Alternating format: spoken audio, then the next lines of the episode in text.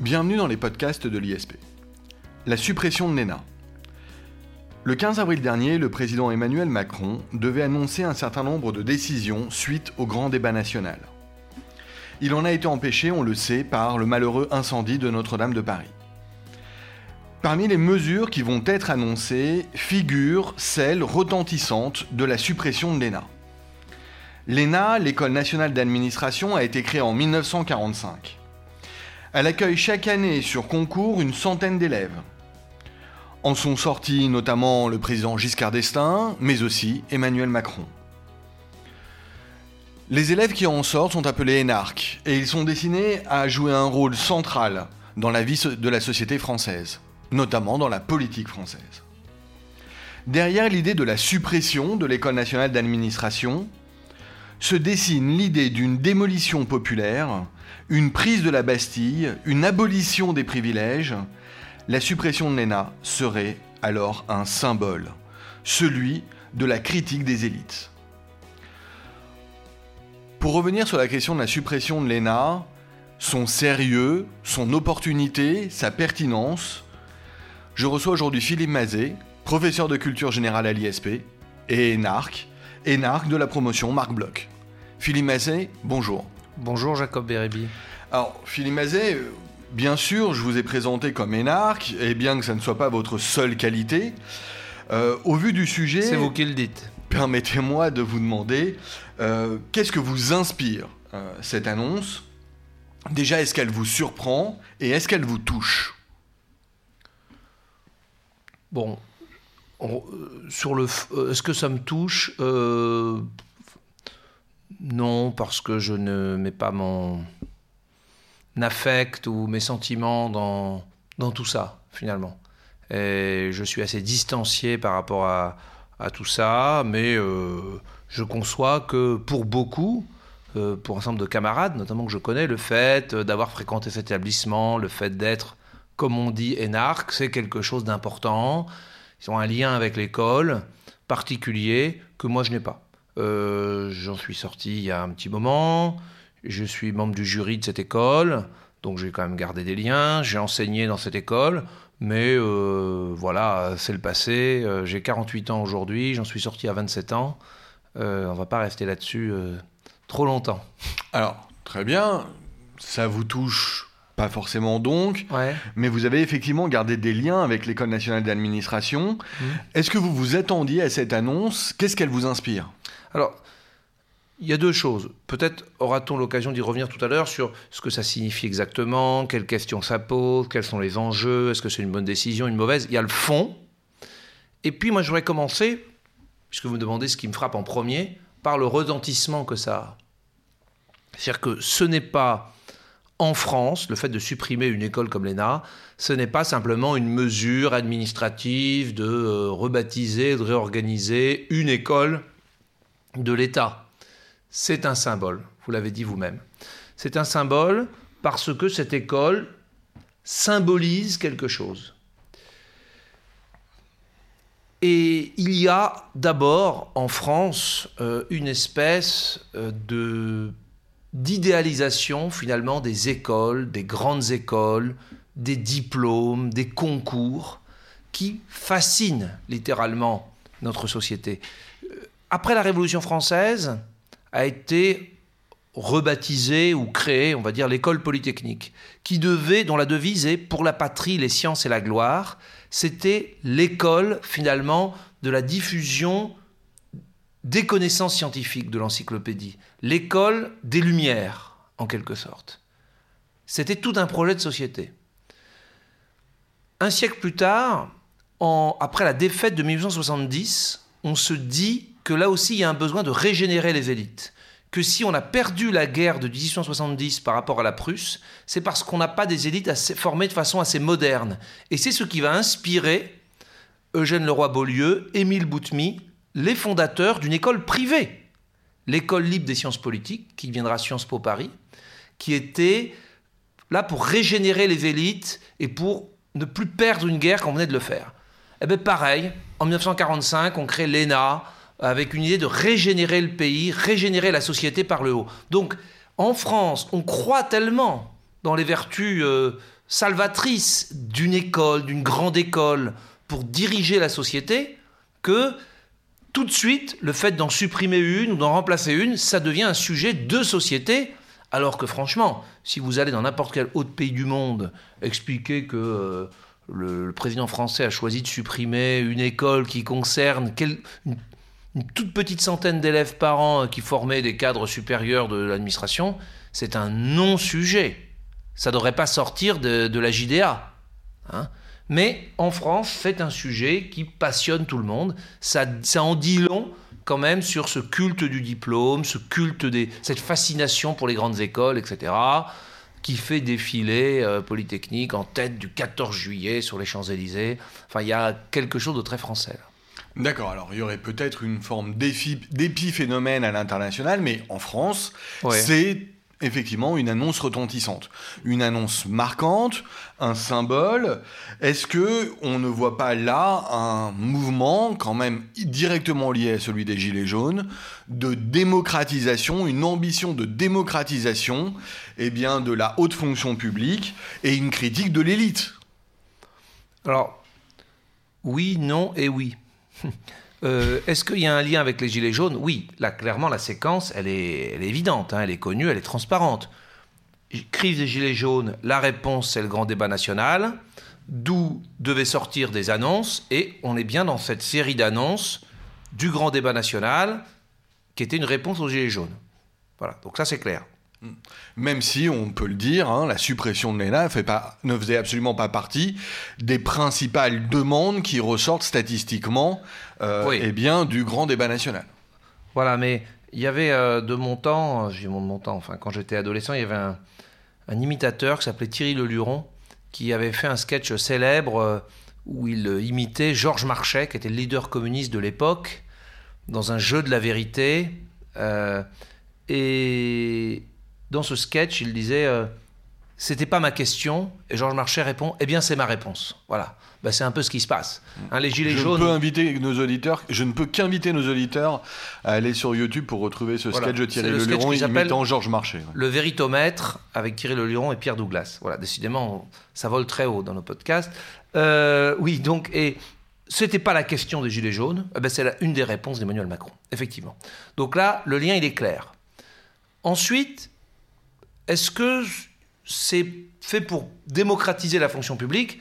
Là, je crois qu'on se trompe. Il faut absolument remettre les choses en cause historiquement, en perspective. L'ENA, en 1945, a été créée pour démocratiser la haute fonction publique. La haute fonction publique, avant 1945, c'était quoi? C'était d'abord des concours spécifiques à chaque grande administration. Le Conseil d'État, le, Quai d'Orsay, donc la diplomatie, l'inspection des finances, etc.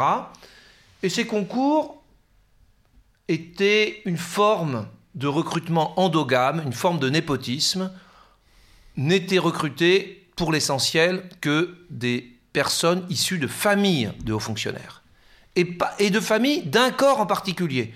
Donc, sous couvert d'accès à la fonction publique, en fait, c'était de la reproduction, même pas sociale.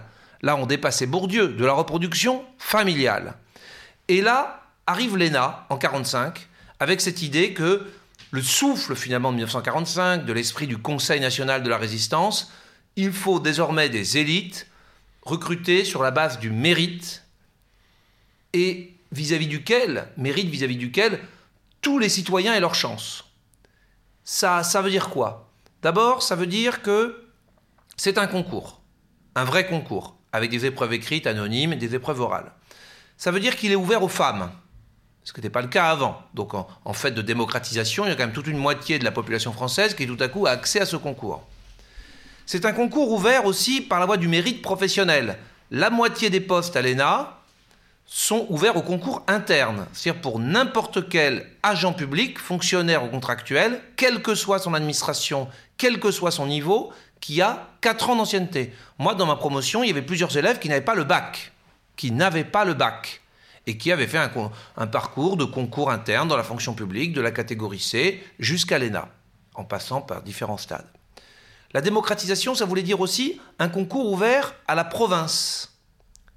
Plutôt que cette petite élite de grandes familles parisiennes qui sortaient de Sciences Po école privée de l'élite de la bourgeoisie parisienne, c'est non seulement la nationalisation de Sciences Po, qui devient une école publique en 1945, mais aussi la création des instituts d'études politiques en province, publics, avec une préparation à l'ENA. C'est pour préparer à l'ENA qu'ont été créés les IEP de province. Donc il y a tout un dispositif qui se met en place en 1945, et l'ENA, le symbole d'une démocratisation de la haute fonction publique par rapport à ce qu'elle était avant la Seconde Guerre mondiale. C'est évident. Donc à quoi va-t-on revenir?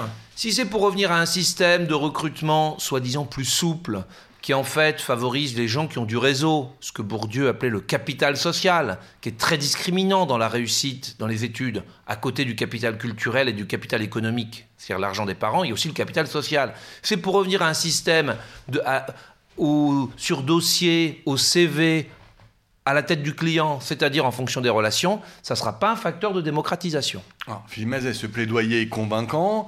Il en demeure pas moins que l'on n'a pas non plus attendu les Gilets jaunes pour entendre des critiques vis-à-vis de l'ENA, vis-à-vis des énarques et du modèle quelque peu euh, technocratique, mais aussi politique euh, des candidats qui en, pardon, des élèves qui en sortent.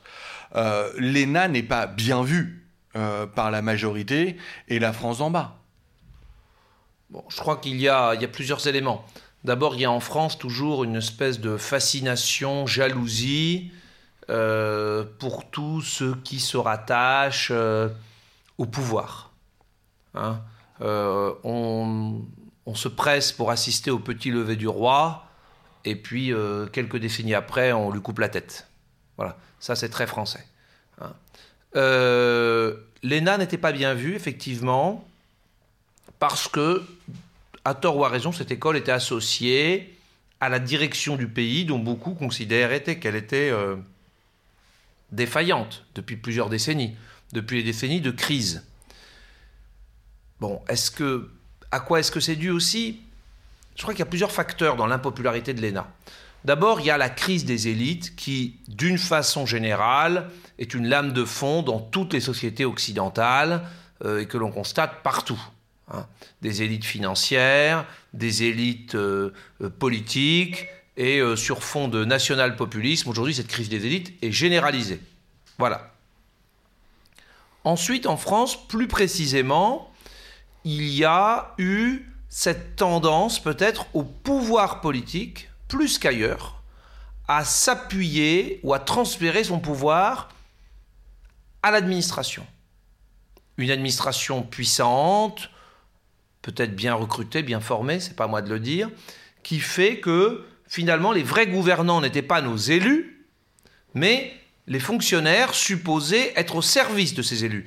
L'article 20 de la Constitution dispose que le gouvernement dispose de l'administration. C'est un outil on avait l'impression que l'outil était un peu devenu le maître. C'est pas entièrement faux. Ça vient aussi du fait que sous la Ve République, dès le début, le général de Gaulle va nommer des ministres qui sont des, entre guillemets, technocrates, c'est-à-dire des techniciens du pouvoir, des techniciens de l'administration. Et que cette porosité va se créer à telle enseigne que de nombreux, euh, prenons le cas de Jacques Chirac, c'est d'abord un jeune technocrate, un conseiller de cabinet, ensuite au cabinet du Premier ministre, Georges Pompidou, ensuite, dans la continuité, il devient secrétaire d'État, mais il faut quand même se faire élire député, et puis ensuite il fait sa carrière politique. Et rapidement, cette filière-là, effectivement, va attirer des personnes ambitieuses en matière politique, des hommes comme des femmes, de gauche comme de droite. Et à la fin, les gens sont d'abord perçus par la population comme des énarques. Qu'ils soient élus ou pas, qu'ils soient dans l'administration ou dans la vie politique, ce qui quand même, à mon avis, traduit euh, de la part de la population elle-même dans une démocratie un petit problème. La population devrait quand même, dans son esprit, tracer une ligne claire entre les citoyens qui sont ses représentants, ceux qui ont l'onction du suffrage universel et ceux qui ne l'ont pas. Mais tout ça semble un peu secondaire. Tout ce petit monde, membres de cabinet, ministres, présidents, tout ça, ce sont les énarques. Effectivement, il y a cette confusion qui s'est créée et aujourd'hui, l'ENA le paye. Euh, Comment expliquer qu'Emmanuel Macron, lui-même énarque, jeune président, euh, puisse décider comme cela On a le sentiment un peu que, d'ailleurs, la décision est démagogue.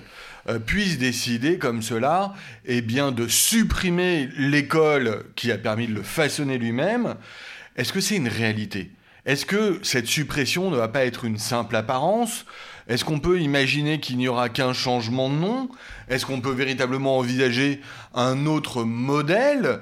Euh, Et dans ce cas-là, il s'agirait d'une véritable révolution de la vie euh, politique française et de la haute fonction publique. Pourquoi est-ce que. Comment imaginer qu'Emmanuel Macron ait supprimé l'ENA? On a une crise des Gilets jaunes qui est manifestement une des énièmes manifestations de ce que connaissent nous, toutes nos grandes démocraties, qui est une révolte contre les élites. Et plus profondément, euh, une révolte de ceux qui s'estiment perdants de la mondialisation, de l'ouverture européenne, euh, de la modernité, etc., contre ceux qui sont les gagnants ou les organisateurs de cette évolution. Donc l'ENA est une incarnation des organisateurs de tout ce que rejettent les Gilets jaunes. En plus de ça, il y a un paramètre personnel. Emmanuel Macron lui-même est quand même perçu comme l'incarnation des élites.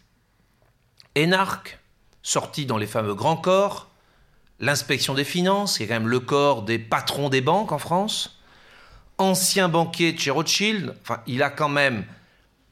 Son équation personnelle n'a pas été pour calmer les Gilets jaunes. Oui, et puis cette distance euh, parfois un peu hautaine vis-à-vis. oui, le fait euh, qu'il n'ait pas eu de parcours politique non plus d'élu local, rural, etc. Exactement. Voilà, donc je pense qu'il doit aussi, dans cette crise. On parle de présidence jupitérienne et à cette antenne, on a pu développer la question. Donc dans cette crise, il y a beaucoup aussi de rejet finalement de ce que lui-même incarne.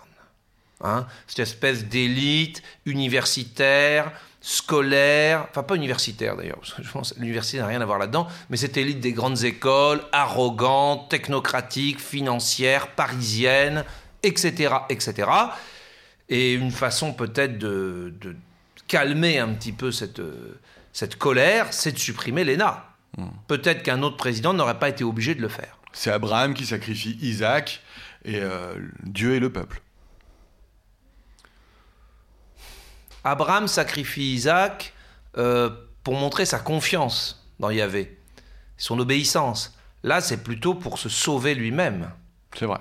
Il sacrifie les siens, finalement, quelque part, en espérant échapper à la colère euh, qui, en fait, s'adresse à lui et à ceux de sa famille. il sacrifie sa famille pour se sauver. Le sacrifice est moins noble. Mais est-ce qu'il va être réel, le sacrifice, Philippe Mazet, selon vous?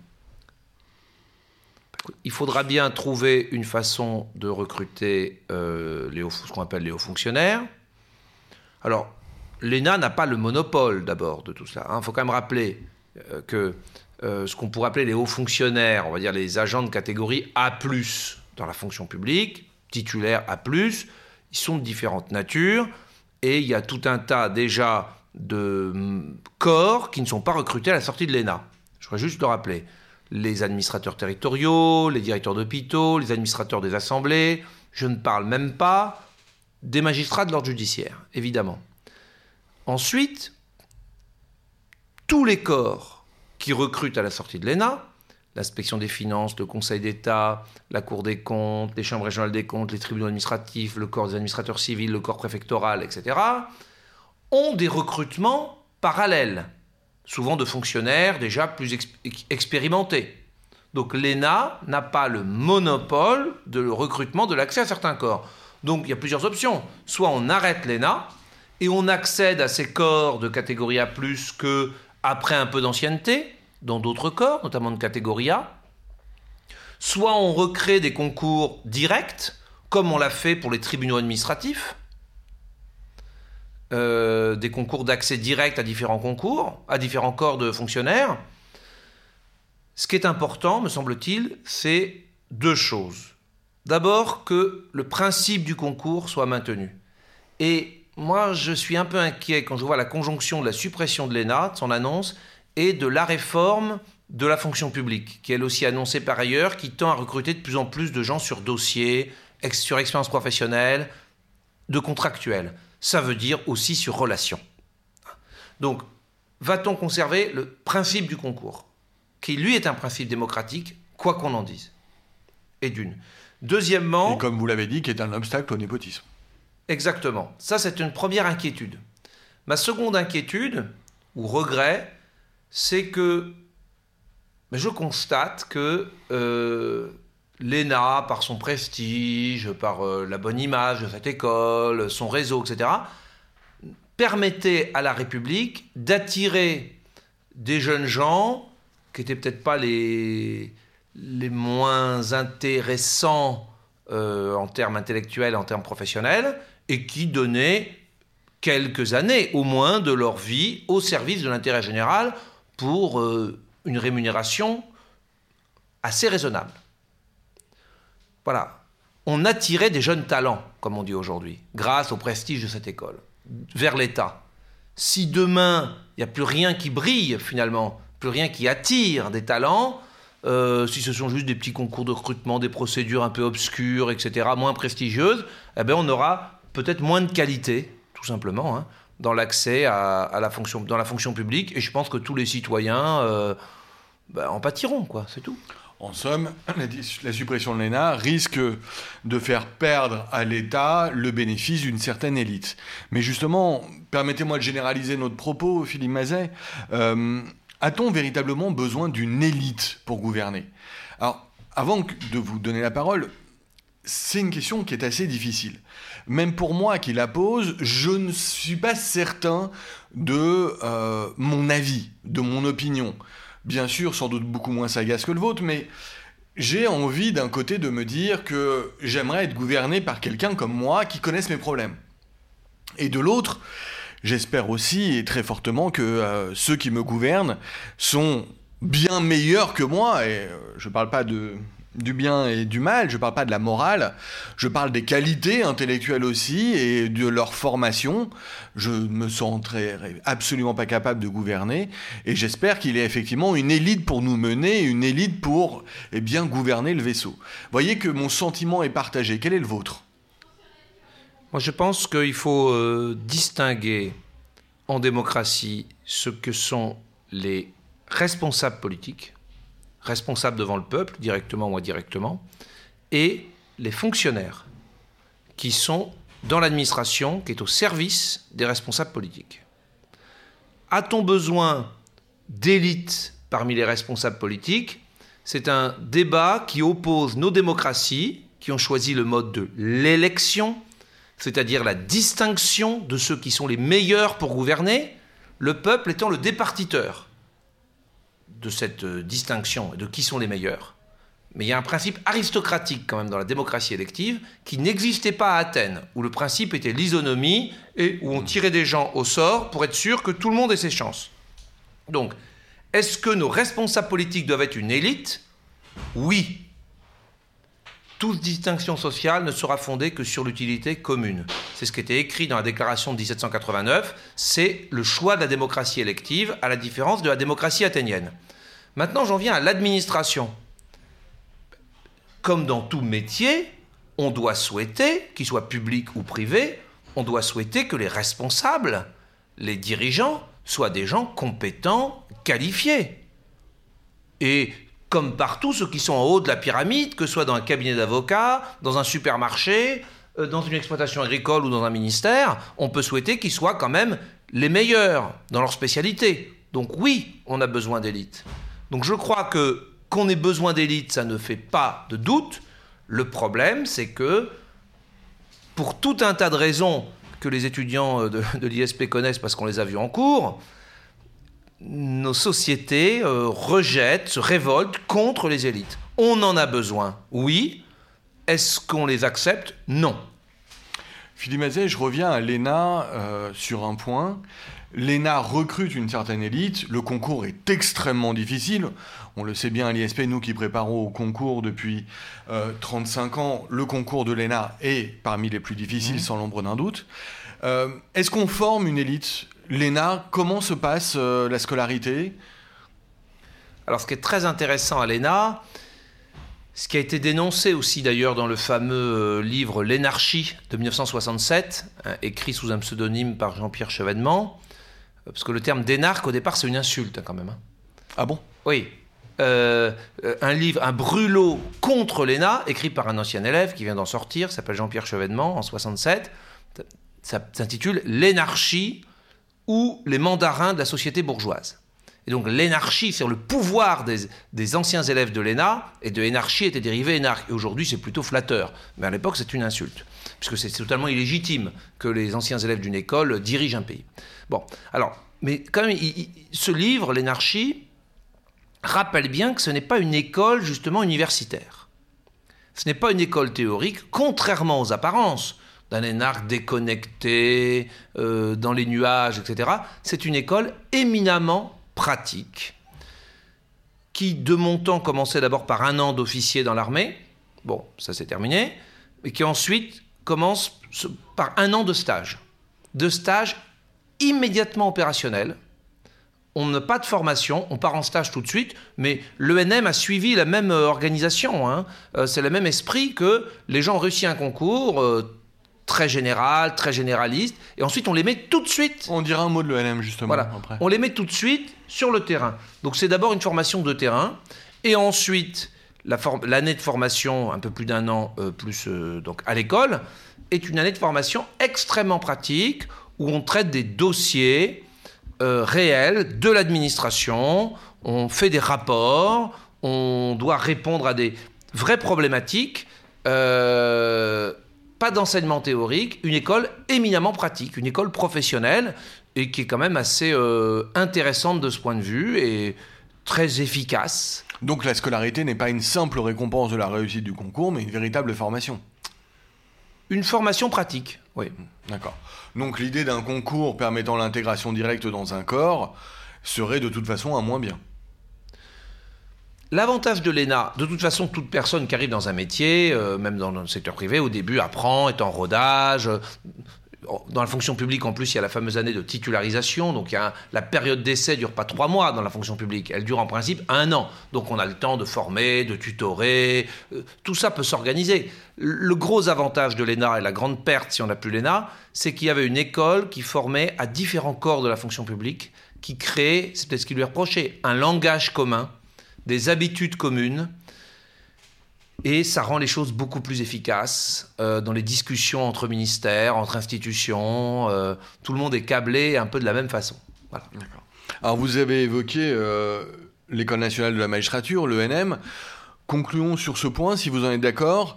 Parmi les annonces qui devaient être faites par le président Emmanuel Macron, euh, le journal Les Échos qui a laissé fuiter euh, donc euh, ces quelques annonces évoque expressément la suppression de l'ENA, mais semble aussi peut-être faire référence à la suppression de l'ENM. L'idée serait avancée, elle est beaucoup plus suspecte, hein, disons-le très clairement. Qu'en pensez-vous? Je pense que même si l'ENM a été recréé en 1958 sur le modèle de l'ENA, euh, la question est quand même très différente. L'ENA, il faut supprimer le nom. C'est un symbole, c'est une bastille qu'il faut prendre. Ça a un sens politique, on l'a dit, indépendamment du contenu de la réalité. Politiquement, ça veut dire quelque chose que de supprimer l'ENA. Ça marque une inflexion, ça marque la fin d'une époque. À côté de ça, bien sûr, il y a pour ce qui s'appelle aujourd'hui l'ENA comme pour l'ENM, une réflexion qui mérite toujours d'être menée sur les critères de sélection, le concours d'entrée, la formation de nos élites, euh, plein de questions qui sont d'actualité au moment où on réforme la fonction publique, au moment où Maître Dupont-Moretti, l'année dernière, critique frontalement le mode de recrutement des magistrats et leur formation. frontalement et, laborieusement, hein, parce que les arguments euh, avancés étaient quand même tout de même totalement pauvres. Voilà, mais refaisant, recyclant tout simplement les arguments de 2009, après l'affaire Doutreau, qui avait amené à une réforme du concours à l'époque. Les arguments entendus au Café des Sports, au Café du Commerce. Exactement. Mais donc qu'il faille sans doute, surtout en plus pour le corps judiciaire, alors pour le coup, on a cessé de multiplier les voies d'accès, les trois concours de l'ENM, le concours complémentaire, je pense qu'ici à l'ISP on en sait quelque chose, l'intégration directe, le détachement judiciaire, les juges à titre les magistrats à titre temporaire. Enfin, je crois que alors vraiment, s'il y a un corps qui essaye d'avoir des, aussi bien des étudiants, je dirais, des premiers de la fac de droit, et en même temps des gens plus expérimentés, tout un tas de personnes, c'est vraiment le corps judiciaire. Donc, qu'il faille encore améliorer tout ça, on a créé les CPI aussi pour lutter contre ce, risque d'endogamie, etc. Les classes préparatoires intégrées. Voilà. Donc je pense que qu'il faille toujours être vigilant euh, quant à la méritocratie, à la qualité de la formation, euh, d'avoir des magistrats qui répondent aux besoins de la société, qu'il faille réformer des choses sans fin et sans cesse, c'est certain. Maintenant, supprimer l'ENM n'apporterait rien en termes de gains politiques. Ça aurait même plutôt l'inverse, euh, à mon avis, ça aurait pour effet d'inquiéter quand même et de voir euh, l'exécutif, un pouvoir politique qui manipule un petit peu quelque chose dont sortent les magistrats de l'ordre judiciaire, une autorité indépendante d'après la Constitution. Moi je crois que non, on ne supprimera pas l'ENM. Euh, supprimer l'ENA, ça a un, sens politique, c'est un gain immédiat, même si rien ne change derrière. Supprimer le nom, ça, ça rapportera à Emmanuel Macron. Supprimer l'ENM, ça crée plutôt une inquiétude. On conclura là-dessus, Philippe Mazet. On a donc bien compris que euh, supprimer l'école nationale d'administration sera peut-être un bien politique mais pas forcément euh, un mieux sociétal. Euh, on relèvera aussi euh, cet avis que nous avons ensemble. L'ENA et l'ENM sont deux écoles bien différentes, et si elles ont toutes les deux le mérite de délivrer une formation importante, l'école nationale de la magistrature n'a pas les mêmes problèmes que l'École nationale d'admiration, ça n'est pas un symbole. Et supprimer l'École nationale de la magistrature, euh, j'ose le dire, euh, serait véritablement une aberration euh, pour la justice, tant cette école est nécessaire à la bonne administration de la justice et a énormément contribué à ce que la justice française, j'ose encore une fois le dire, soit une de celles dont on peut euh, relever que euh, l'indépendance, l'impartialité et la démocratie sont ses principales euh, qualités. Ce qui, ce qui, avant 1958, avant la création de l'ENM, n'était pas du tout gagné et n'était pas du tout la tradition française. Donc bravo à l'autorité judiciaire sous la Ve République, qui a tenu toutes ses promesses, pour une fois, en termes d'indépendance, qui les a acquises sur un historique totalement anti-juge et bravo à l'ENM, et on le doit beaucoup à l'ENM. D'ailleurs, on ajoutera que, et ça m'y fait penser, nos propos nous, y mènent, l'École nationale de la magistrature, chaque année, fait beaucoup aussi à l'international, sert énormément de modèles. Ça serait bien dommage que là aussi, le prestige de la France soit touché euh, par une telle suppression. Philippe Mazet, merci beaucoup. Merci. Au revoir à tous.